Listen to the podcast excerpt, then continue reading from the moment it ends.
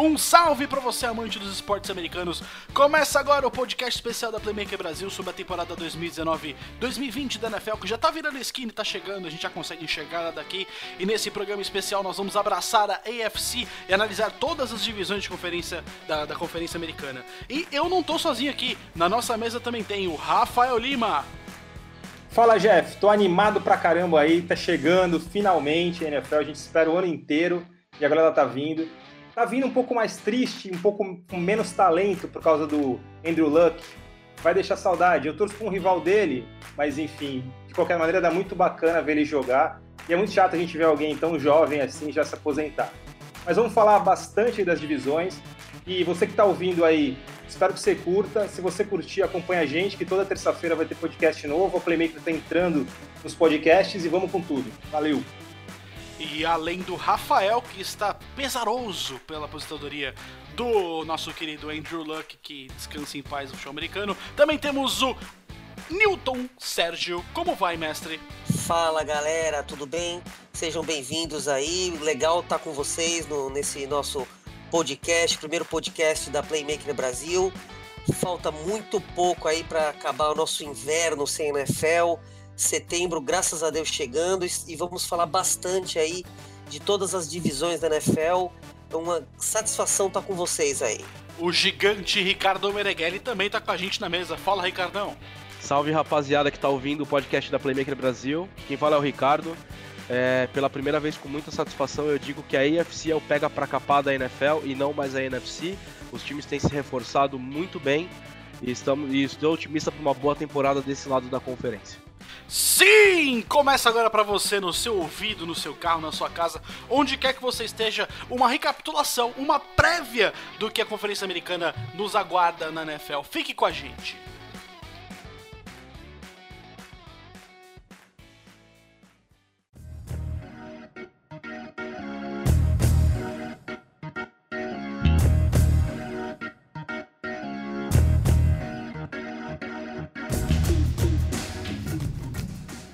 Vamos começar a nossa brincadeira pela AFC Norte. Ravens, Bengals, Browns e Steelers. Para mim, os Browns vão levar tudo nessa divisão e vão conseguir conquistar até uma vaga para mim de divisão no playoffs. O que, que você acha, Ricardo? Concordo contigo. Eu acho que o Browns é o favorito da divisão nessa temporada. É, eles se reforçaram muito bem. Já fizeram uma campanha muito boa na temporada passada, especialmente na segunda metade do, da temporada em si. É, se reforçaram do Odell Beckham Jr., trouxeram também o Karim Hunt. É, talvez uma questão extra-campo possa atrapalhar em algum momento, mas eu dificilmente acredito que o Browns não vá para os playoffs nessa temporada. É, eu também concordo contigo, Ricardo, que o Browns eu acho que leva também. O time tem muita qualidade, assim, a gente tem o Jarvis Landry e o Odell Beckham Jr. recebendo as bolas lançadas pelo Baker Mayfield. O Baker Mayfield no segundo ano deve, deve evoluir, deve ser algo diferente do que alguns QBs, do que acontece com alguns QBs que acabam regredindo quando vão muito bem na primeira temporada. No caso do Baker Mayfield, como ele apareceu no final, do, na reta final da, da temporada passada, eu acredito que ainda não conseguiram ler bem o jogo dele. Ele é um cara super criativo, inventivo, assim, com os running backs que ele tem, né? adquiriram o Karen Hunt, que dentro de campo não, tem o que falar sobre ele, assim, é um cara que vai conseguir várias jardas para a equipe. Enfim, então é um ataque muito forte, a defesa também se reforçou, é, tem o Miles Garrett como grande destaque defensivo, então acredito que o Cleveland Browns é o time mais recheado. A reticência fica por conta do Fred Kitchens, da inexperiência dele, mas como ele já teve uma reta final interessante no ano passado, a gente tem que dar um voto de confiança pro cara. É, eu tenho sérias dúvidas em relação a, ao Cleveland, todo esse hype que está em torno do Cleveland, justamente pelo Fred Kitchens, né? Eu acho que ele é um técnico que nunca teve uma é, experiência como head coach, como técnico principal, e já vai pegar um vestiário explosivo, né? Cheio de divas, né? É, o próprio Baker Mayfield, já, que chegou ontem na liga, já andou dando declaração sobre é, o draft do Daniel Jones pelo Giants, quer dizer, não entendi até agora o que, que teve a ver com isso. Depois voltou atrás, pediu desculpa. Temos o Odell Beckham Jr., que é uma tremenda de uma estrela, né? O, o Jarvis Landry, muito amigo dele, que também é uma também é dado ataques de estrelismo.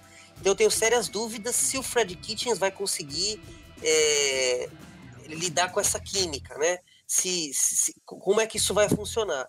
Eu acho que na FC eu ainda prefiro esperar um pouco ao longo da temporada para ver se todo esse talento no, no papel que o Cleveland Browns reuniu, ele vai funcionar. Eu, sinceramente, penso que essa divisão vai ser do Baltimore Ravens, que está com um time redondinho. É, eu acho que Lamar Jackson vai evoluir, e porque o Harbaugh é um tremendo de um técnico. A defesa é forte, perdeu peças importantes, mas é uma defesa muito forte.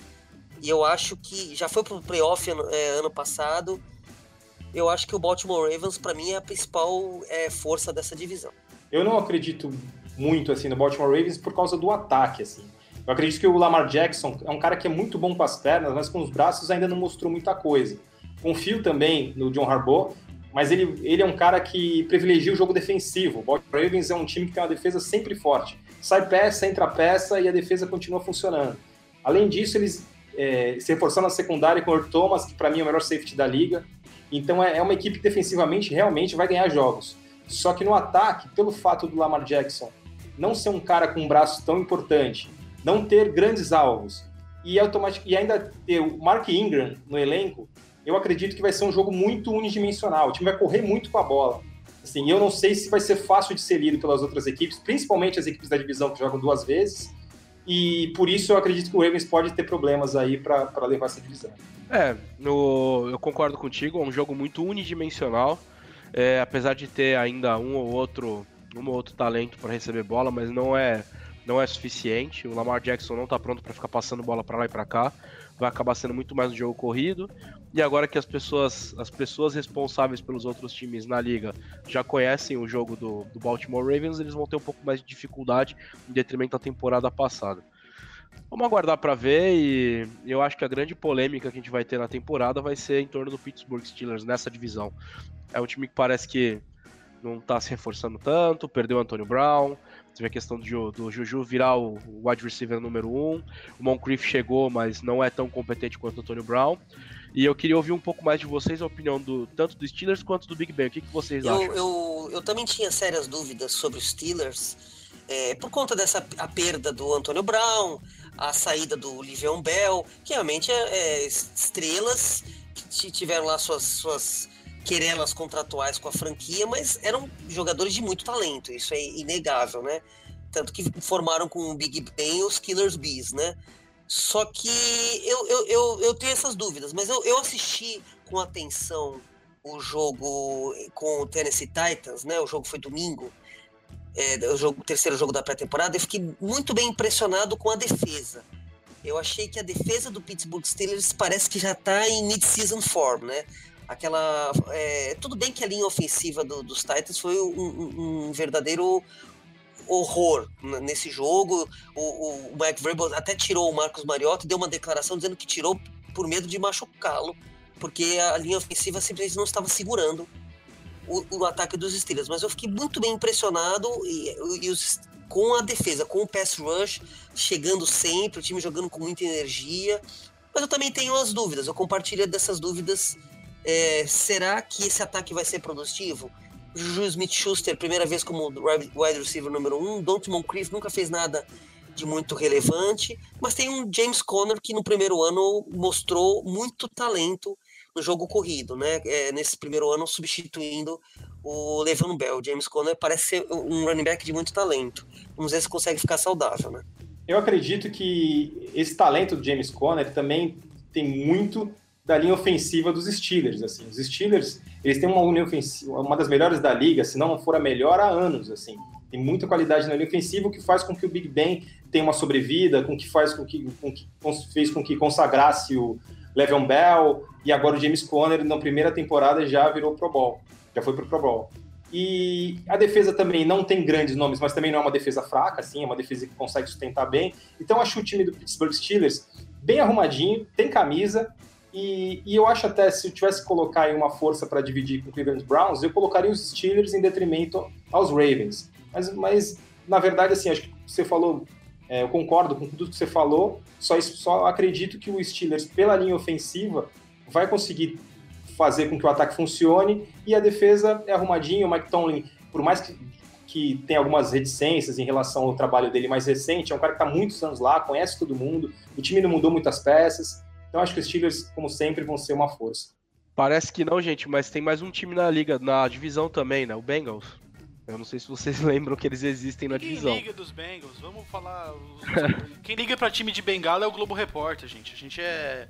Nós somos o a Playmaker Brasil. Tem razão. Esse é um time, é um time completamente em rebuild, né? Os Bengals têm, têm toda a cara de ser um time que vai ser é, o saco de pancadas da liga. Vai ser uma grande zebra e talvez até para é, uma grande zebra se eles conseguirem alguma coisa é, nessa, nessa temporada. Aí só para contrariar a gente, vai lá e ganha 12 jogos e a gente desiste, né? Todo mundo desiste, fecha Playmaker Brasil e nossa incompetência fica testada. Mas. Mas as coisas. Eh, o que está acontecendo lá? Quer dizer, troca de técnico, contrataram um te Zach Taylor, um, um, técnico totalmente inexperiente. Andy Dalton não, não, sai daquela coisa de água de salsicha, né? Aquele quarterback que é, não é bom, mas também não é ruim. AJ Green não consegue ficar saudável. É, é um time que eu acho que é, parece que está em eterna reconstrução. E eu, a impressão que eu tenho do Cincinnati Bengals há muitos anos é que ele tem uma coisa de irmão mais novo dos, do, do, dos times da divisão. É um time que ele é o irmão mais novo do, do, do Ravens e do Steelers. Então é muito, muito difícil, parece, dele sair desse degrau. Essa é a impressão que eu tenho. Eu acho que esse ano não vai ser diferente. É, de brinde eles têm a lesão do AJ Green e a perda do Burfict, né? Então acho que vai ser uma divisão bem complicada, bem complexa. Vai ser um, vai ser um jogo complexo para eles essa temporada, porque a divisão é forte e eles são fracos. E parece que enquanto todos os outros crescem, eles simplesmente entram em, em declínio e não conseguem mais sair. Mas sempre pode acontecer o que você falou, Newton. É o time, sei lá, emplacar 12 vitórias, algum calouro da sexta, sétima rodada virar o próximo grande, próximo grande jogador da liga e, enfim, e os caras darem sorte, mas pelas prospecções acho pouco provável. Torcedor do Cincinnati Bengals. Eu estou aqui para levar para vocês uma luz no fim do túnel só de ter saído o Marvin Lewis, o time já evolui. Eu não sei quem é o Zach Taylor, eu não sei quanto tempo o Zach Taylor é, vai, ter, vai precisar para fazer o time funcionar, mas só de não ser o Marvin Lewis eu acho que já é um bom começo. Além disso, tem peças interessantes, tem o Tyler Eifert, que é um cara que pode receber essas bolas aí do Andy Dalton, é, tem o Dino Atkins, que há anos é um grande jogador, o Carlos Dunlap, enfim, tem jogadores. O problema é que quando compara com os outros times da divisão, realmente é mais fraquinho. Só que também não é esse time horroroso aí, como alguns outros da liga, inclusive até para cutucar o Jeff Castanheira, não é o Miami Dolphins. Eu vou levar e essa ofensa que... pro meu caderninho da maldade.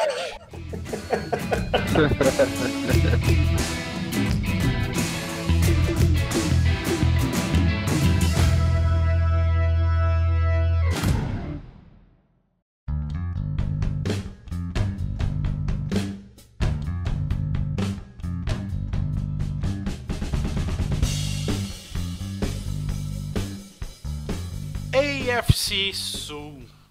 A gente podia tocar uma marcha triste, um tema de novela, porque Andrew Luck saiu e se aposentou. Nessa divisão temos Texans, Colts, Jaguars e Titans. Newton Sérgio, existe vida após Andrew Luck? É, para o, os torcedores de Indianapolis Colts e a franquia Indianapolis Colts, é melhor que exista, né?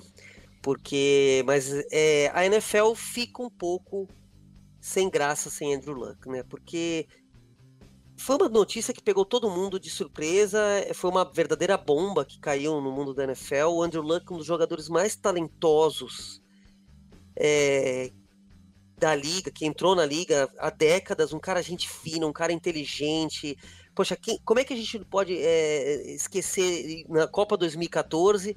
Andrew Luck veio para o Brasil, jogou bola na praia, tem imagem disso, e, e, e, um cara talentoso, mas que acabou sendo vencido pelas contusões, né? Uma coisa triste, é... mais triste ainda foram aquelas cenas, a gente não pode deixar de falar, de torcedores que vaiaram Luck, né? Porque a, na verdade a notícia vazou praticamente durante o jogo de pré-temporada do Indianapolis Colts e alguns torcedores vaiaram ele quando ele saiu do estádio. E, as, e são pessoas que esquecem que por trás, dentro das pads, né, e, e, dentro do capacete, existem seres humanos, né? E qualquer ser humano tem direito de trocar de carreira é, no momento que ele quiser, né? Então, você, é, ouvinte do nosso podcast, você tem o seu emprego, ou você tem a sua faculdade, você tem direito a qualquer momento de falar, não dá mais para mim, né? E, e, e, a hora que isso acontece. E Andrew Luck deixou uma lacuna grande, tudo bem, essa foi uma das piores horas possíveis, faltando só duas semanas para começar a temporada e o Colts vai ter que se virar, né? Com o. o, o, o me fugiu o nome do, do, do quarterback. Brissett. Jacoby Brissett, obrigado. Mas ele é um ser humano e ele, ele, ele passou por contusões horríveis, né? Concussão, é, teve rim lacerado que fez ele urinar sangue, teve aquela contusão horrível do ombro que tirou uma, uma temporada inteira dele. Então acho que a liga fica mais sem graça, sem Andrew Luck, mas com certeza é, ele fez o que o seu coração mandou. E, e a gente tem que respeitar. De toda forma, qualquer coisa, só Andrew Luck vir aqui pro Brasil e ele começar a jogar futebol com o Eric Johnson, eu tenho certeza que ele vai ficar melhor. E que a vida dele seja um eterno verão, né? Como é a vida de Eric Johnson. Como é a vida de Eric Johnson, exatamente. Eu só tenho uma reticência sobre o Colts, especialmente na posição de QB. Eu, se fosse o head coach, eu não colocaria o Brissett por um por um mismatch de estilo de jogo. O Brissett é um QB mais móvel. Eu tentaria apostar um pouco mais no Chad Kelly, que foi um cara que não teve oportunidade em Denver, saiu por um problema extra-campo. Eu talvez tentaria isso, porque o, o, o pocket do Colts ele tá muito sólido hoje, especialmente desde a chegada do Quentin Nelson. É, tem recebedores competentes, é, o T.Y. Hilton tá lá ainda, é um backfield também muito competente. Então, assim, dá para fazer outras coisas com eles que não não necessariamente ficar apostando no Brissett depois na sexta rodada e procurar alguém na free agency. Mas eu faria isso, mas eu acredito que não vai ser o caso. O que, que você acha, Rafa? Cara, primeiro assim, eu tenho algumas revelações bombásticas aqui. Primeira delas, eh, no primeiro ano da Playmaker, conversando com o Newton, é, o Andrew Luck tinha um problema no ombro. E o Newton falou para mim: o Andrew Luck vai se aposentar. E aí eu achei que ele tava maluco. E aí o Andrew Luck ficou um ano sem jogar e depois voltou. E eu falei, Newton estava maluco. Mas agora eu vejo que ele estava meio maluco, ele só errou o ano, porque ele acertou a aposentadoria do Luck, quando ninguém acertou. Eu sou prova viva que ele falou que o Luck ia se aposentar. O Brock Osweiler passeou ali por Indianápolis ali, foi visitar o time, ele tem um grande empresário, porque ser lembrado nessa situação, assim, como a primeira opção, com tudo que ele já fez na liga, ou que não fez, é algo realmente espetacular. Mas é, se o Brock Osweiler entrar no time, ele tem mais semelhança, por mais diferença de nível que ele tenha do Luck, com o Luck do que o Jacob Brissett, que é um cara que corre mais com a bola. Tudo bem que ele está sendo preparado, só que ele tem aos muito bons, assim, e tem o Eric Ebron, que é um dos melhores Tyrants da liga, ele tem o T.Y. Hilton, como o Ricardo falou, enfim, ele tem uma linha ofensiva que defende muito bem, o lado esquerdo é excelente, com o Anton Nelson e o Anthony Castonzo, enfim, realmente ele vai ter oportunidade de mostrar o seu potencial. O problema é que eu não sei se ele tem esse potencial. E é um time tão arrumadinho, a defesa é muito forte também. Eles trouxeram o Justin Houston, mesmo já em queda na carreira, ainda é o Justin Houston, assim, é um cara que mete medo, assim, o Justin Houston para na minha frente e eu saio correndo, enfim. Então é um cara, é, é um time muito arrumadinho que é uma pena ter acontecido isso com o Luck, ter desestabilizado esse time, porque era um time para brigar por coisas grandes na liga. É, essa situação do Luck coloca um, uma interrogação não só no Indianapolis Colts, como em toda a divisão, né? Antes eu tinha, na minha visão, o Colts como favoritos dessa divisão. Um time arrumadinho, uma boa defesa, como o Rafa falou, Darius Leonard, é, é, mas agora, uma boa linha ofensiva, a gente tem uma. Essa, essa divisão ela tá muito nivelada por baixo. Interrogação que eu estendo ao Houston Texans. Quer dizer, um time que tem esse problema do Divion Clowney, que tá com esse, essa pendenga contratual, né? Tá com, com o franchise tag, mas ainda não assinou. Parece que vai ser trocado, mas ninguém sabe para quem. A linha ofensiva do Texans é o ponto fraco do time, né? Quer dizer, desde que entrou na liga, o Deshaun Watson vive correndo para não ser morto. E então o, é, o Houston Texas também é, também vem para essa temporada como uma interrogação. Não sei se vocês concordam. Eu discordo um pouquinho. Na verdade, assim, eu, eu concordaria se o Luck tivesse presente no time do Colts ainda. Como ele saiu, eu acho que agora ficou todo mundo nivelado, com o Jags um pouquinho abaixo. Mas não, vamos, vamos falar, vamos focar no Texans. É, eu acho que o Texans passa a ter chances, inclusive, de ganhar a divisão, mesmo com todos os problemas de, de linha ofensiva que eles têm hoje. O, o Deshaun Watson é um QB competente, ele corre muito bem, né? Acho que é um dos grandes, um dos grandes pontos dele é que ele sabe passar e correr. Talvez ele esteja um pouquinho cru na parte de passe, mas ele consegue fazer os dois. É, sobre o Clown, eu acho que o time sentiria a falta se ele eventualmente não conseguisse renovar, e parece que esse é o caminho que vai ser tomado. Porém, eu acho que eu acho que ainda assim o time não. O time perde, mas seria muito mais relevante se perdesse um J.J. Watt, por exemplo. Continua sendo uma perda grande. É, para mim, e aí eu vou estender essa pergunta pro, pro Rafa, que, que gosta bastante do, do Tennessee Titans. Não sei se ele gosta, mentira. É, o que, que, você acha? Você acha que o Titans tem chance agora com a queda do, do Colts por causa do Luck, Rafa? Cara, eu acho, inclusive, até ser polêmico, de, porque eu vou dizer que o Titans agora, depois da queda do Luck, é o meu favorito. Só que antes de falar do Titans, só vou falar uma coisa rapidinha do, do Houston Texans. O Houston Texans, ele tem, como vocês já falaram, grandes opções, assim, talvez ele tenha o melhor trio de wide receivers da AFC, provavelmente é o do, do Texans, com Hopkins, Fuller e Couté, e, e, é um time que tem um bom quarterback, tudo, tem esse problema de linha ofensiva, mas o grande problema do Houston Texans, na minha cabeça, é que se a gente tirar o Los Angeles Chargers, o Texans é o time mais azerado da NFL, assim, ele sempre tem um jogador importante que se machuca, agora foi o Lamar Miller, e, e não vai me... Eu não, eu não vou ficar assustado se de repente machuca um J.J. Watt, um jogador desse porte, porque é um time muito azarado. E eu acho que juntando a falta de ofensiva com esse azar, eu colocaria o Tennessee Titans um pouquinho na frente, assim. E eu vou explicar por quê. O Tennessee Titans é um time que tem bons jogadores, na minha, na minha opinião, em todas as posições. Assim, ele tem um grande Tyrande, Delaney Walker, ele tem uma secundária das melhores da NFL, assim, o Kenny Vaccaro, o Kevin Bayard, Malcolm Butler, Ryan Logan, enfim, tem muito jogador que já entregou muito na liga. Eles, eles têm bons, bons receptores também, enfim. A grande questão é o Marcos Mariota.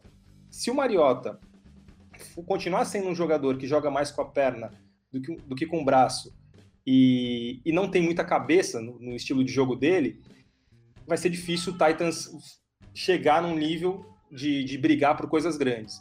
Agora, ao mesmo tempo, o Mariota agora vai ter uma pessoa atrás dele, eh, no, no banco de reserva, o Ryan Tannehill, que já foi titular, já foi o franchise QB em outra, em outra equipe. Então pode ser que isso faça com que o Mariota melhore o seu nível, que assim vai ver que, que a água está batendo, ou então ele vai acabar sendo substituído pelo Ryan Tannehill, que se a gente for colocar o melhor momento de cada um na liga, eu acho que o Tannehill tem momentos melhores até do que o Mariota. É um cara que tem um braço melhor, assim, vem de contusão, a gente não sabe como vai vir, mas ainda eu acho que essa briga pelo QB principal vai ser, vai ser bem interessante. É, eu acho que eu deixei, eu já, já, já perdi muito tempo da minha vida acreditando no Marcos Mariota. Eu já não, eu já não acredito mais, porque quando ele, quando ele, quando ele não tá machucado, que acontece com muita frequência, ele não tá entregando, né? Toma decisões bizarras. Como você falou, é um quarterback que mais corre do que passa com a bola. Eu não sinto amadurecimento do Marcos Mariota enquanto quarterback, né? Ele foi selecionado na segunda posição da liga e até agora não entregou. E o Ryan Tannehill é aquela coisa também. Eu acho que o Ryan Tannehill é um Andy Dalton mais bonito. É um Andy Dalton mais loiro. Porque também é um quarterback que nunca fez nada em Miami, o torcedor do Miami cansou de cansou de esperar também, tanto que já é passado em Miami. É, e agora a gente não pode esquecer que o Tennessee Titans ainda teve a, a suspensão por doping do seu melhor jogador. Né? Vai ficar suspenso por doping por quatro jogos o Taylor Lewan, é, o left tackle, que é um dos melhores da liga. Quer dizer, que começo que o, que o, que o Tennessee Titans vai entregar. É, por isso que eu digo que essa divisão, para mim, ela é, um, ela é nebulosa e eu, eu não me arrisco nem a colocar um vencedor. Tá bem difícil, na minha opinião. Eu concordo contigo. Se acontecer, voltando no assunto do Mariota, se acontecer do Mariota se machucar e eles precisarem do Tannehill, eles estão a pé de QB. Eles estão a pé. Eles não vão conseguir fazer muito mais coisas. Até porque o Mariota já com as decisões, já, já sendo um pouco melhor que o Tannehill, ele já toma decisões precipitadas e já comete alguns erros. Imagina precisar do Tannehill que não fez absolutamente nada nos últimos três anos, pelo menos no Dolphins. Só que a gente tá esquecendo do Jags E, na verdade, não esquecendo, mas é meio que esquecendo, porque também eles parecem tão um pouco atrás do resto. É, eu não sei se. Não acredito que o Foles vai ter um ano de, de Cinderela, que ele costuma ter. Houve uma melhora com a troca em detrimento ao, Bo, Bortles. Eu não gosto do Bortles, então é, colocar o Foles ali melhorou. Mas o time ainda tá tá com, tem dificuldade, eles vão depender muito do Fournette esse ano.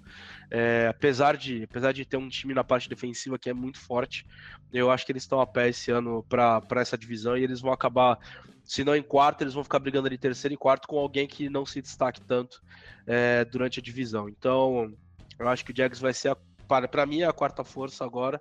E vamos ver o que acontece no, na, no resto da temporada. É, o Rafa tinha comentado alguma coisa comigo em off sobre alguma coisa do Jags que ele achou que era, podia ser um pontinho interessante. Tu, tu lembra, Rafa, que tinha comentado que agora me fugiu?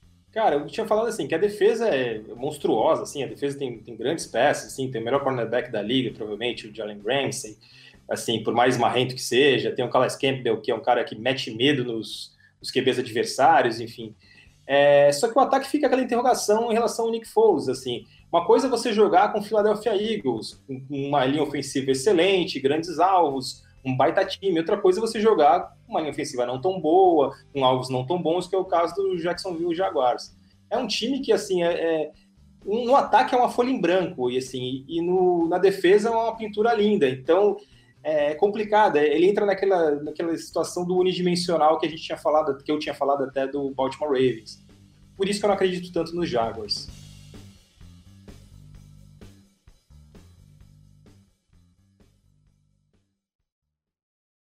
Shut up and sit down.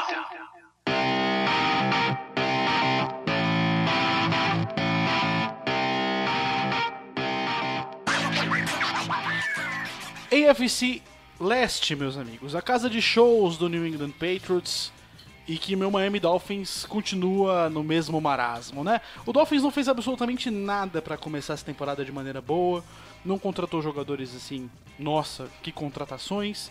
E pelo visto o Dolphins já pensa em 2020, já fazendo o, o Tank Fortua para trazer o quarterback do Havaí, que pode ser a grande surpresa do, do, do ano que vem. Mas de todo modo, o Dolphins tem três quarterbacks que não dão um. Tem o Josh Rosen, que pra mim é um grande bust. Tem o Jake Rudock, que veio do, do Detroit Lions.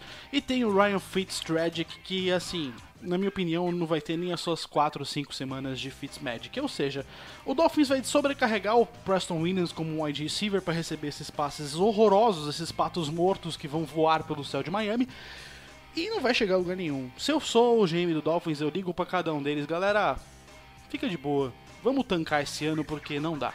Cara, eu acho que você, como torcedor do Miami Dolphins, realmente você tem aquele pesar na voz de um torcedor do Dolphins, eu te entendo perfeitamente. Ah, eu fico triste, cara. eu acho que assim, é, e o pior é que assim, alguns caras ali do, do Miami Dolphins devem ficar tristes também. Assim. Você pega o Devante Parker e o Kenny Stills, são caras que em um time arrumadinho, time até no, no vizinho de divisão aí no, no, Patriots, voariam, assim, provavelmente seria o, o wide receiver principal do, do, time ali, junto com o Adam, enfim. E nesse time eles ficam nessa mediocridade.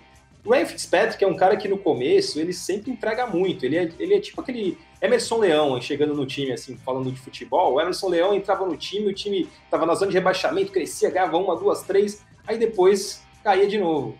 Eu acho que o Fitzpatrick é o Emerson Leão da, da NFL. É que o Emerson Leão era, era um técnico Viagra cortado à metade, né? Ou só sobe até, sobe até a metade, É bem por aí. E, e o reserva, o Josh Rosen também, assim, ele é um cara que até depois eu vou passar a palavra para o Ricardo falar mais dele, porque o Ricardo é o nosso especialista em draft da, da, Playmaker. Enfim, mas é um cara que veio com uma hype enorme, que ele mesmo se colocou nessa posição, porque ele falou que ter sido a décima escolha foi um erro, que ele deveria ter sido a primeira, enfim. Aí na primeira temporada dele foi meio mais ou menos aí no, nos Cardinals. E eu não acredito, eu não sei desse, dessa dupla aí quem vai continuar e quem vai jogar mais partidas durante a temporada. Mas sendo um ou sendo outro, eu não acredito que o Miami Dolphins chegue no lugar É, o Rosen, ele foi um cara até que eu coloquei ele no, entre os quatro principais. No final das contas, o Lamar Jackson se provou até melhor que ele para um time de NFL, apesar de ser um pouco mais unidimensional. Só que assim, o Rosen ele tem um problema extra-campo muito grande. Ele é um cara, ele pelo menos no college, ele era um cara muito arrogante. Ele tinha um problema extra-campo de ser, de ser um bom vivan E isso acaba pesando contra o cara quando ele, quando ele entra numa NFL. E não adianta, ele vai carregar esse fardo por muitos anos. Quando ele falou que foi um erro ser escolhido da décima escolha para frente, ao mesmo tempo ele não queria ser a primeira escolha porque ele dizia que não, não jogaria no Browns. Isso na verdade é mais um rumor do que algo confirmado, mas ele também nunca desmentiu. Eu acho que ele também não agrega nada. Eu acho que vai ser a melhor ideia é o Tank Fortua que o, que o Jeff bem mencionou. E só que a gente falar do Dolphins muito numa divisão que tem Patriots, fica um pouco mais difícil, né? Porque o Patriots é, é o grande é o grande time da divisão, é provavelmente candidato a seed one, porque ele deve fazer pelo menos 4, 5 vitórias enfrentando os, os concorrentes diretos, mais do que ele consegue coletar contra os times das outras divisões. E assim, é com algum pesar que a gente fala que o Patriots continua, porque eu não sei até onde é a competência do Bill Belichick, eu acredito que seja muito mais a competência deles do que a incompetência do resto, mas a gente também tem que dar um pouco de, de, de descrédito a Jets, Bills e, e Dolphins pelo, pelo que eles montam com os times deles. Newton, eu sei que você gosta de falar bastante do Patriots, eu queria ouvir tua opinião também, cara. O que, que tu me disse? É, eu tô. É, o Patriots ele tem aquela coisa, né? Já teve off-seasons do Patriots que foram cheias de bagunça. Eles foram lá, chegaram e ganharam o Super Bowl. Já teve off-seasons que foram muito boas e eles chegaram lá e ganharam o Super Bowl. Fica difícil a gente fazer prognósticos é, ruins de uma franquia que é tocada como uma grande empresa, né? Como uma empresa com uma, uma empresa gigantesca que eu acho que falar mal do Patriots é a mesma coisa que falar mal de uma gigantesca, de uma Apple, de uma Coca-Cola, de uma dessas empresas que por mais que a gente ache, ah, eu acho que não tá bem esse ano, elas sempre estão bem. Eu acho que os Patriots estão fazendo uma boa off-season. Eu acho que o Tom Brady não tem, não, dá, não está dando sinais de de desacelerar. Agora o time vai ter de volta o tackle que selecionou a Isaiah Wynn. Um jogo corrido, aquela coisa que o, o, o Belichick sempre dá um jeito de tirar um jogo corrido maravilhoso. E para mim, o Patriots é, mais uma vez, é, não só favorito nessa divisão, mas favorito a ganhar a FC e também ganhar a NFL. É, eu, eu acho que, o, que os Patriots são favoritaços nessa divisão, assim, não tem comparação com os outros. É, o time vai sofrer muito, assim, eu não sei como é que vai, vai se virar assim o David Andrews, porque a química que ele tem com o Tom Brady é espetacular. E o, e o jogador que está entrando no lugar dele, o Ted Carras, é um jogador que ele é o reserva de todas as posições de guarde e center. Então é um cara que é muito dinâmico, sabe muito de, de sabe, sabe alguma coisa de, de muita coisa, de, de muitas posições, só que não é um especialista, não é um center especialista. Eu não sei como vai ser a química dele, assim, e o center, quer queira, quer não, uma, uma posição bem importante para o ataque. É, Mas, Rafael, de... só uma parte, só uma parte. Mas você sabe bem, como torcedor do Patriots que é, que se hoje, se hoje você viajar para Foxborough e quiser jogar de você, Rafael Lima, quiser jogar de center, semana que vem, semana que vem, Dante Scarnecchia vai deixar você preparado para jogar de center. Esse senhor é, é genial. Isso. Esse senhor é genial. Mas é, falando de uma outra peça também polêmica, o Josh Gordon é um cara que ficou fora no, na reta final da temporada do passado, que fez besteira, só faz besteira. É um cara que tem um porte atlético sensacional, é um, um ótimo jogador, um jogador seguro, um adversário seguro, seria uma grande válvula de escape junto com o Elderman. Enfim, mas é um cara que a gente não sabe o que esperar dele. É, e esses problemas de vestiário o Belichick consegue contornar, mas é uma coisa que vai chateando, né? É, os running backs são excelentes, assim, como o Newton falou. A defesa é bem arrumada. Agora trouxe o Michael Bennett, que falou que nunca jogaria nos Patriots e agora está amando jogar nos Patriots. É, a secundária é excelente. O Stephon Gilmer, no ano passado, foi o melhor cornerback da liga, na minha opinião, assim, do ano passado e, e, esse ano deve evoluir ainda. Enfim, tem os irmãos McCory, enfim, é um time muito arrumadinho, com grande técnico, que não tem mais coordenador defensivo. O Belichick resolveu ser o coordenador defensivo também. Enfim, então é, é uma equipe que, que funciona tão bem que pode até se dar o luxo disso, de dispensar coordenador defensivo, do técnico assumir tudo, é, de ter polêmica dentro do elenco e mesmo assim jogar e mesmo assim ser campeão. Então é por isso que o Patriots é essa máquina de jogar futebol americano por isso que tem tanta torcida no Brasil e por isso que é sempre favorito. Verdade, verdade, concordo. O Patriots é favorito ao campeonato, ao Super Bowl 54, a chegar e a ganhar o Super Bowl 54. E eu acho que o Josh Gordon mostra a diferença entre um bom um bom head coach e um head coach mais ou menos, né? Ele conseguiu pegar a situação do Gordon, que saiu no meio da temporada, alegadamente com problemas, e ele foi, foi simplesmente retirado do roster, falando não dá mais, e vai ser reintegrado de novo, porque eu, provavelmente o Belichick acredita bastante nele. E eu tenho uma dúvida para vocês, que é uma opinião que tá começando a ficar pessoal minha. O Darnold, junto com o backfield do Jets, tá ficando bom? Para mim tá ficando muito bom. Eu ver o Bilal Paul e o, o Bell chegando no time, junto com o Valentine Holmes, que é um cara que jogava rugby até, sei lá, 4, 5 meses atrás. É, é um backfield para mim que tá ficando excelente. Eu sou, uma, eu sou um cara que gosta dos jogadores de rugby, no geral, entrando no futebol americano. São jogadores um pouco mais maçudos, eles apanham mesmo. Eles ap... Na NFL também apanha muito, mas o cara apanha e tem que ficar em pé, né? Então, acho que é uma, é uma coisa interessante a ser, a ser observada. Talvez seja o time que talvez vai lá morder uma morder uma vaguinha no playoff no wild card, não sei. Mas eu acho que começou a ficar interessante porque o Darnold vai poder contar com o Bell como para mim ainda é o principal running back da liga. E, além de tudo, ele, a, gente, a gente ainda vai ter um outro alvo bom ali, mais um cara para revezar com, com o Bell. O que, que vocês acham? Cara, o, eu concordo contigo que o Jets é a segunda força dessa divisão, assim.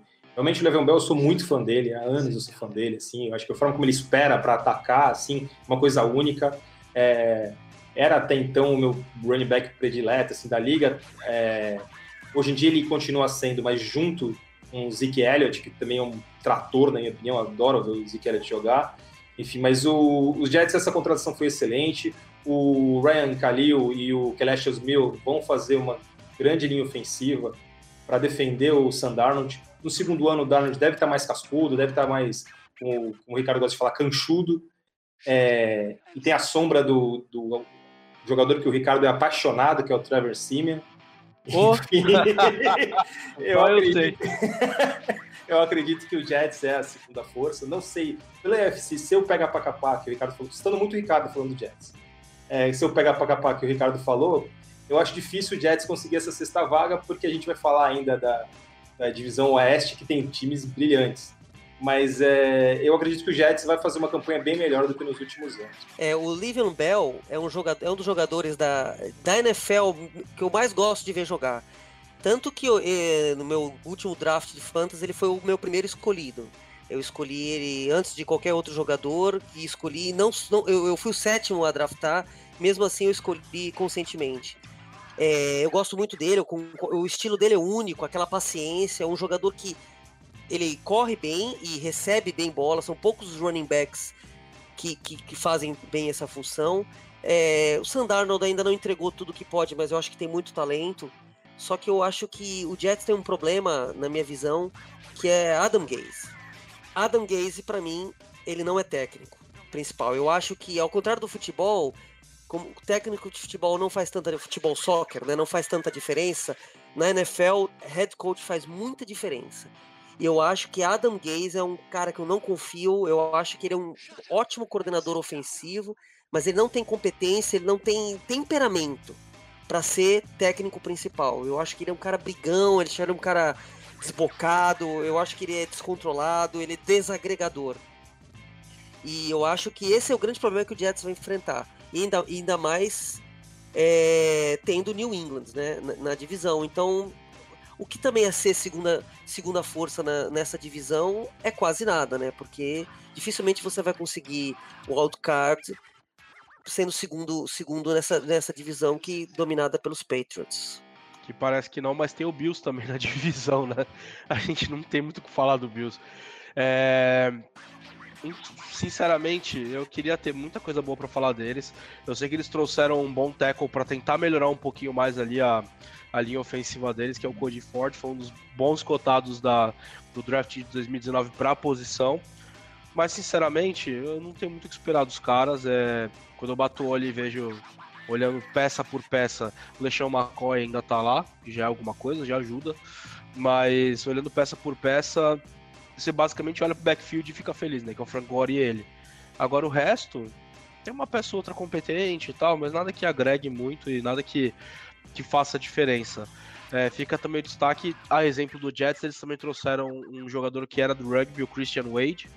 E e provavelmente vai ser um cara que vai aprender muito com os dois que estão que com ele no backfield.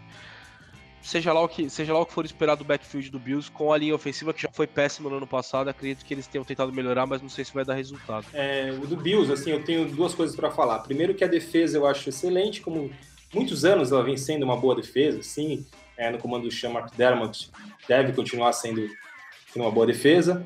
É, só que o, que o Buffalo Bills, assim, realmente, no ataque é, é, entra na história do unidimensional, entra na história de ter dois caras excelentes, dois running backs excelentes. Josh Allen também, o Josh Allen também é um cara que, que é bom com as pernas, mostrou que tem talento para lançamento, só que os caras trouxeram Cole Beasley para ser o wide receiver que faça diferença, e não vai ser, o slot é, é baixinho, enfim, é, não é um wide receiver que vai fazer com que o ataque comece a funcionar.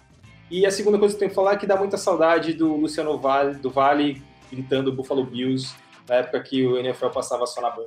Só isso que eu tenho pra falar. É, e mal vai gritar o touchdown também, porque o Allen não tá acertando muito passe. Eu acho que ele tá. Eu acho que ele é um bom QB. Ele tá cru.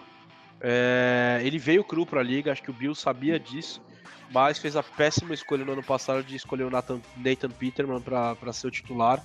E aí foi jogou o moleque na fogueira. Então, é, apesar disso tudo, apesar do Cole Beasley, apesar de, backfield, de um backfield bom, é o que você falou.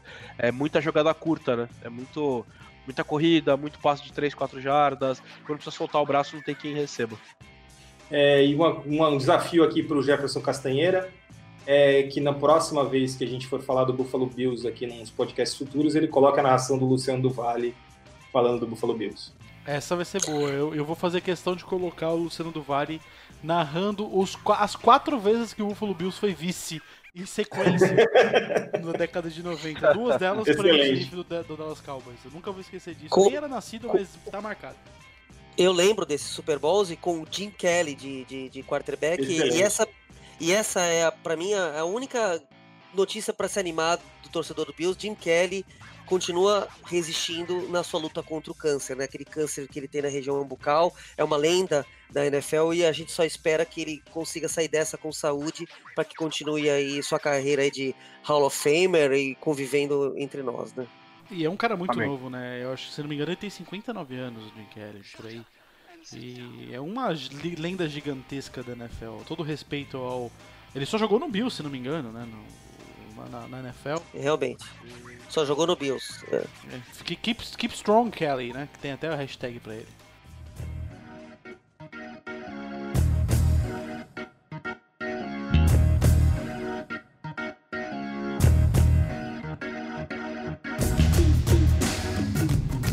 Guarda, eu não sou vagabundo, não sou delinquente.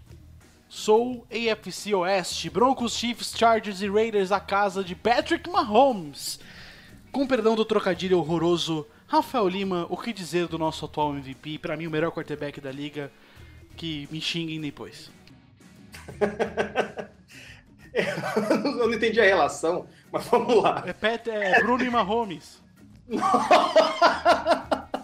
Ai, meu Deus do céu. Excelente. Se o amigão pode, eu também posso. É, vamos lá. Falando do Mahomes, e essa tua de Carlos Alberto foi excelente também. É, tem um talento para isso. Mas vamos lá, falando do Mahomes. É, o Mahomes, cara, é espetacular. Assim. O primeiro ano do Mahomes foi um negócio espantoso. A gente tem algumas Cinderelas aí na, na NFL, assim, tem um primeiro ano maravilhoso e depois tem uma queda. Só que o Mahomes mostrou que ele tem um repertório riquíssimo, assim. Ele é, fora que ele é acomodado pelo Andy Reid, que é uma mente ofensiva espetacular, talvez seja uma das melhores da NFL. Ele tem alvos excelentes, assim, Tarek Hill é muito rápido. Travis Kelsey, com a ausência do Gronk, é o melhor tight da liga.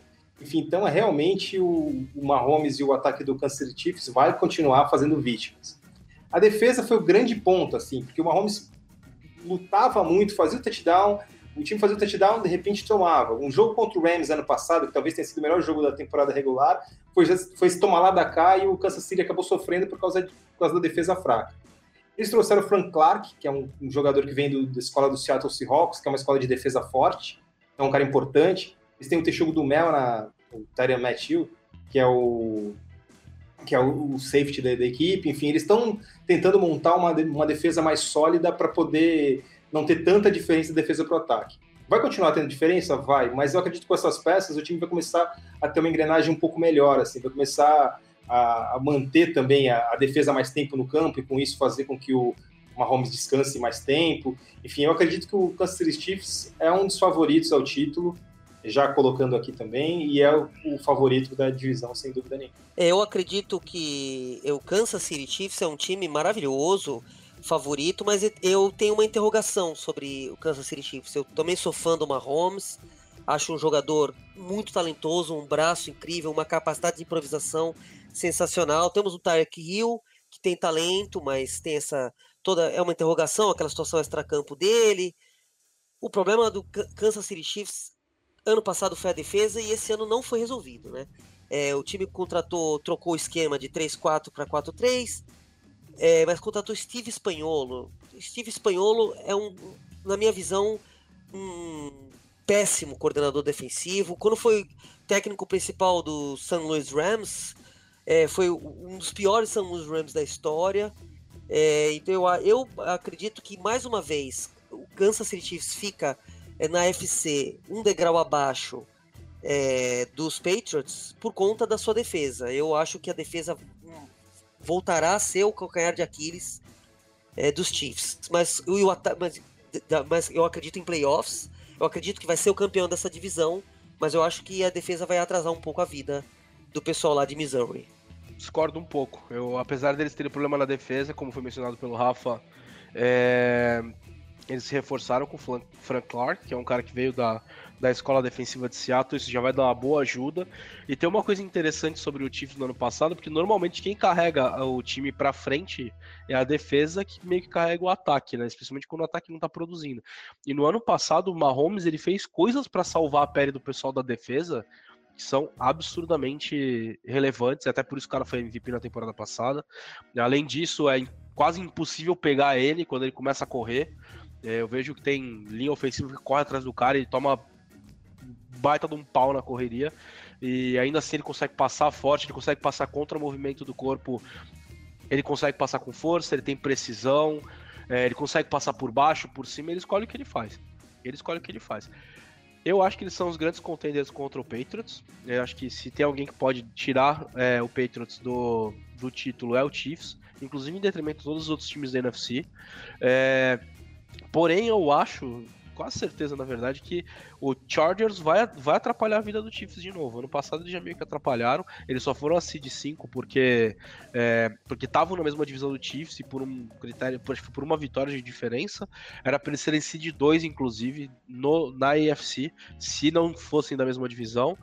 Então, acho que a, a AFC Oeste está muito forte porque esses dois times são reais contenders, apesar do sapo enterrado no campo, é, no campo do Los Angeles Chargers. É, eu acredito que o Rafa tem uma opinião um pouco controversa em detrimento a mim e acredito que ele vai pontuar bem pra gente o que ele tem para dizer, né, Rafa? Cara, o Los Angeles Chargers é um time muito bom, assim, dá, dá até um pouco de, de dó, assim, desculpa os torcedores, assim, mas é, é, um time que todo ano, assim, parece que vai e acaba machucando um, machucando o outro e, e o time não consegue ir por conta de contusão, assim. O Antolini faz um bom trabalho, o Philip Rivers é um dos melhores, dos QBs mais competentes dos últimos anos, assim, da, da liga. Não é, o, não é top como um Drew Brees ou um Aaron Rodgers ou um Brady, mas está na prateleira de baixo, pelo menos. O time tem grandes jogadores, mas sabe aquele negócio que, assim, você sabe que vai machucar alguém, vai dar algum problema? Ou se não machucar alguém, vai acontecer como no ano passado. O time fez uma temporada espetacular, só que acabou tendo a temporada maravilhosa do Kansas City Chiefs eles tiveram, eles fizeram a mesma campanha que os Chiefs, perderam nos critérios, foram para a quinta posição e tiveram que jogar os playoffs fora de casa todas as partidas, que é algo problemático. Então, assim, por esse motivo do, do azar mesmo, que eu acho que é o time mais azarado da NFL, eu acho que eu tenho um, um ponto de, de interrogação em relação aos Chargers. É... E esse azar continua essa, esse, essa, temporada, né? Porque o time perdeu o seu mais talentoso, talvez junto com o Bolsa, né? Junto com o Joey Bolsa, o seu mais talentoso jogador, que é o Darren James, né? Uma fratura de estresse, vai operar e talvez ele volte é, novembro, dezembro. E é uma pena, porque é um pecado, realmente. Um time que tem sofrido tanto com contusões, mas é, é um time tão talentoso, né? É um time muito talentoso, tem todas as peças no lugar. Philip Rivers, todo aquele carisma, né? Joey Bolsa, como eu já falei, um, um, um incrível pass rusher. Melvin Ingram, quer dizer, uma dupla de. Talvez a dupla de pass rushers mais, mais. Uma das mais talentosas, se não for a mais talentosa, né? Melvin Ingram e Bolsa. Mas realmente é uma pena, é um, é um pecado é, o, o, ver o que acontece com o Chargers. Sorte, é, é, sorte e azar são elementos do jogo, né? Eu já vi uma frase que tem que, tem que contar com sorte, né? Não tem jeito.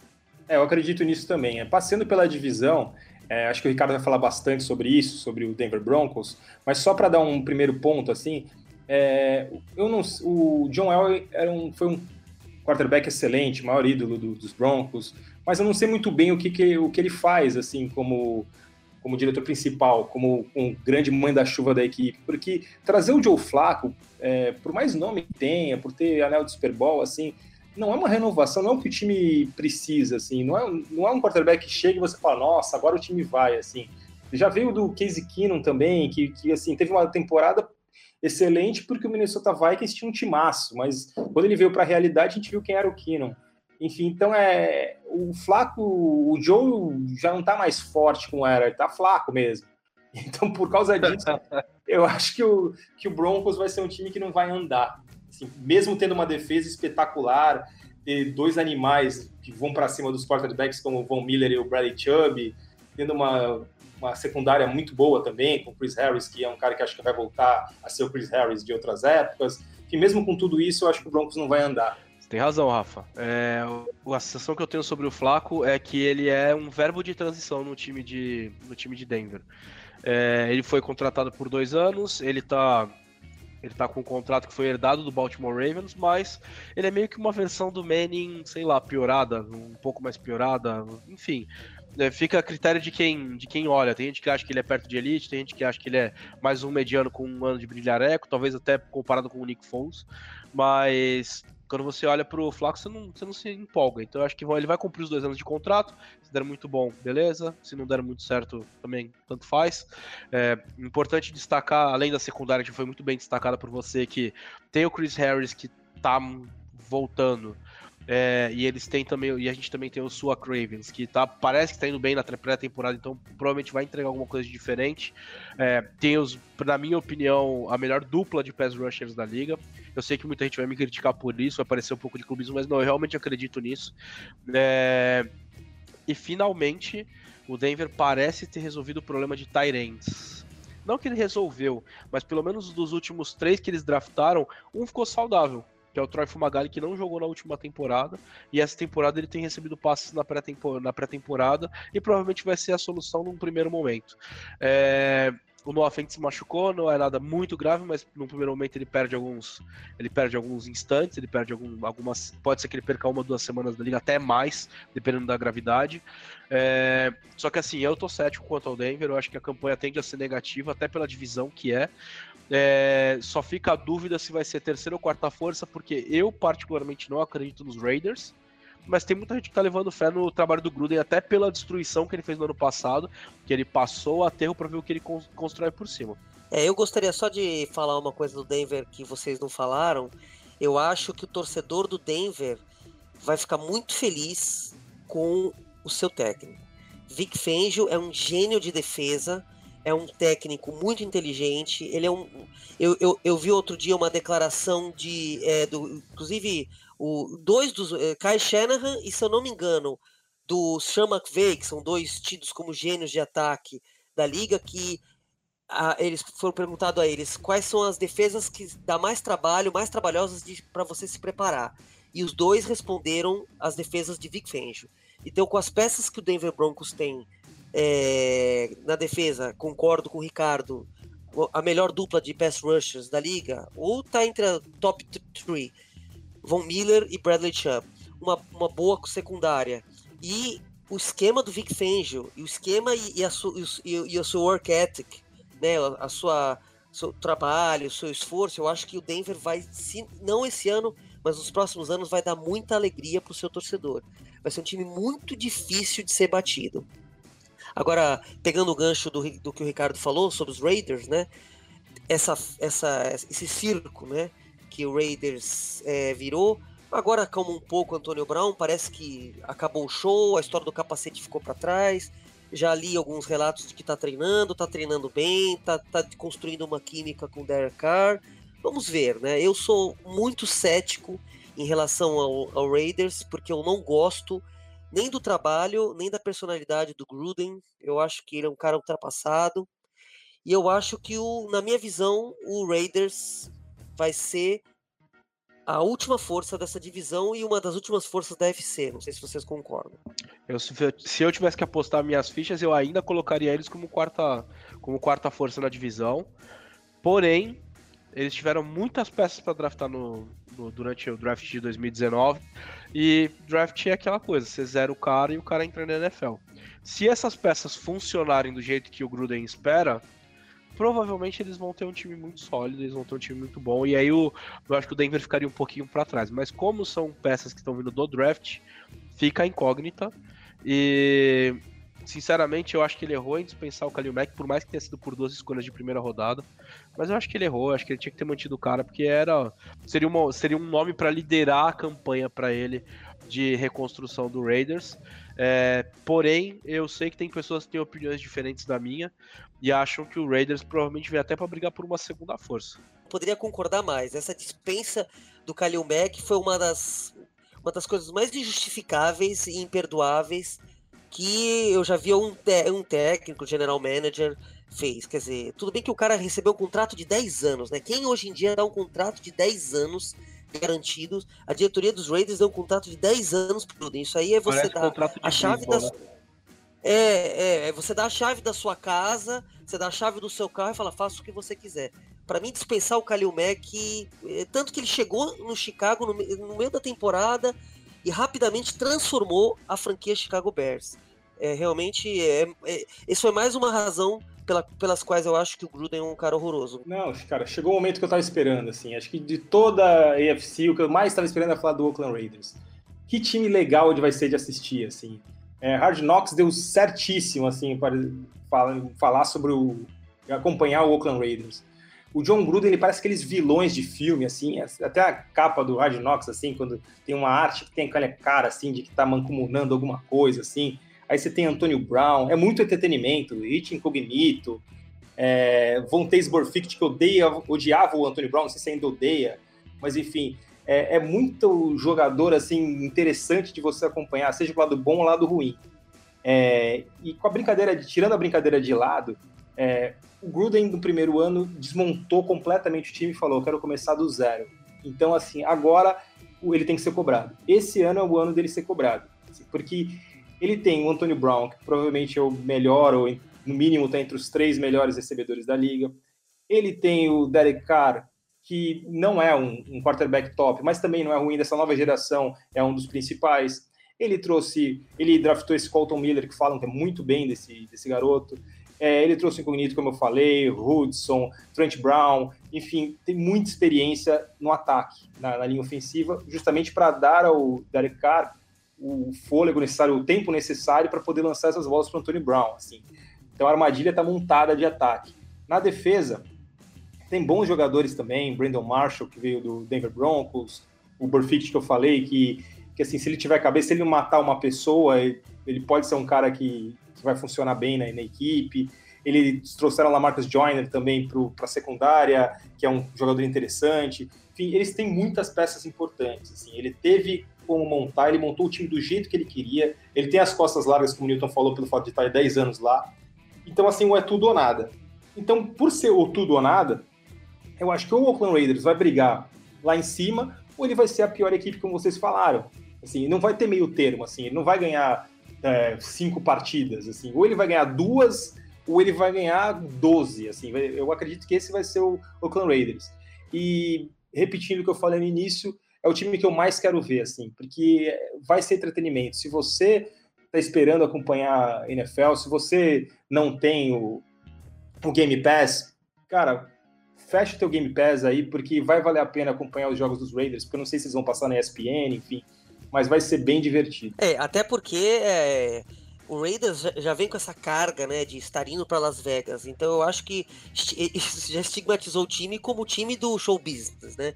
Eu acho que o time está incorporando um pouco essa coisa de ir para a terra do show, terra das luzes, terra do da, de toda a safadeza, né, dos Estados Unidos, né? Porque é onde, onde os americanos se soltam, né? Ou é Las Vegas ou é Cancún, né? Os mais jovens em Cancún, os mais velhos em Las Vegas. Eu também acho que, como show business, é, venda de ingressos e, e o, o, o, Raiders vai ser sempre aquela fábrica de manchetes, né?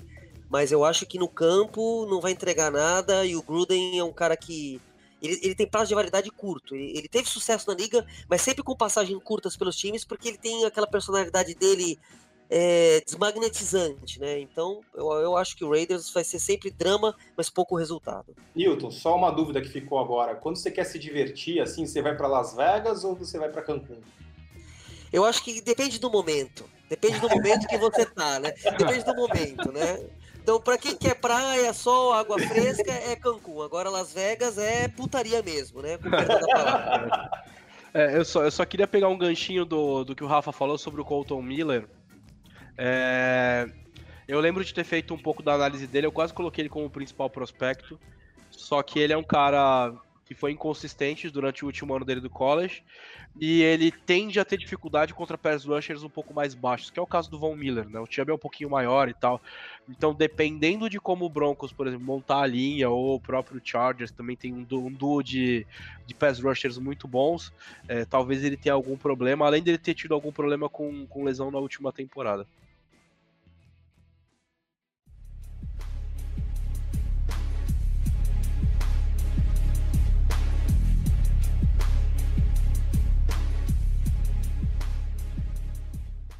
Chegamos ao Red Zone. Nesse momento a gente vai dar os nossos palpitacos rápidos de quem vai vencer as divisões. Vamos começar pelo Ricardo. Ricardo, quem ganha é AFC Norte? AFC Norte fica com o Browns, com alguma margem, com alguma sobra. Sul. Eu, tava, eu tinha colocado o Colts há um tempo atrás, mas acho que dessa vez eu vou mudar pro Texans. Leste. Ah, Dolphins, não, brincadeira, Patriots. não brinca com meu coração, jovem. Oeste vai ficar com o Chiefs. Beleza, agora vamos para o Newton. Newton, AFC Norte, quem leva? É Baltimore Ravens. No Sul?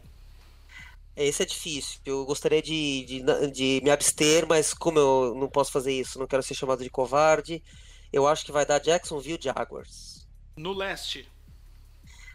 Kansas City Chiefs. Não, desculpa, é New England Patriots. E no oeste? Kansas City Chiefs. Aí eu já dei o spoiler, né? Rafa, Norte. Norte, Cleveland Browns, com, morrendo de medo, mas Cleveland Browns e Pittsburgh Steelers vai buscar uma vaguinha também aí de wildcard. Sul. Sul, Tennessee Titans. Leste. New England, Patriots. Oeste. Kansas City Chiefs e desse, dessa divisão vai sair outra vaga do wildcard. E obrigado pela paciência. É isso aí. E só para finalizar rapidinho, vou mandar os meus palpites. Para mim, a FC Norte, quem vai levar é o Browns com folga. O Steelers pega o wild card. No Sul, o Texans vai levar, mesmo sendo um time que, na minha opinião, não é tanto assim. No Leste, quem leva é o Patriots disparado. E no Oeste, a vaga fica com o Patrick Mahomes levando os Chiefs uma campanha histórica pro Kansas City. Então é isso, meu caro ouvinte. A gente fica por aqui, a gente agradece a sua audiência, a sua paciência. Você fique ligado que aqui, onde você está ouvindo, na sua plataforma, seja no Spotify, no Deezer ou no SoundCloud, que a gente vai lançar podcasts toda semana da NFL, da NBA, muito em breve. Então você pode assinar, você vai ficar por dentro de todas as atualizações dos podcasts da, da Playmaker Brasil. Caso você queira se inteirar todos os dias, tem matéria todo dia sobre NFL, sobre NBA, sobre MLB, sobre NHL, enfim, uma variedade de conteúdo gigantesco diariamente no site www.playmakerbrasil.com.br. Siga a gente no Instagram também, arroba, arroba PlaymakerBrasil. Até a próxima, galera!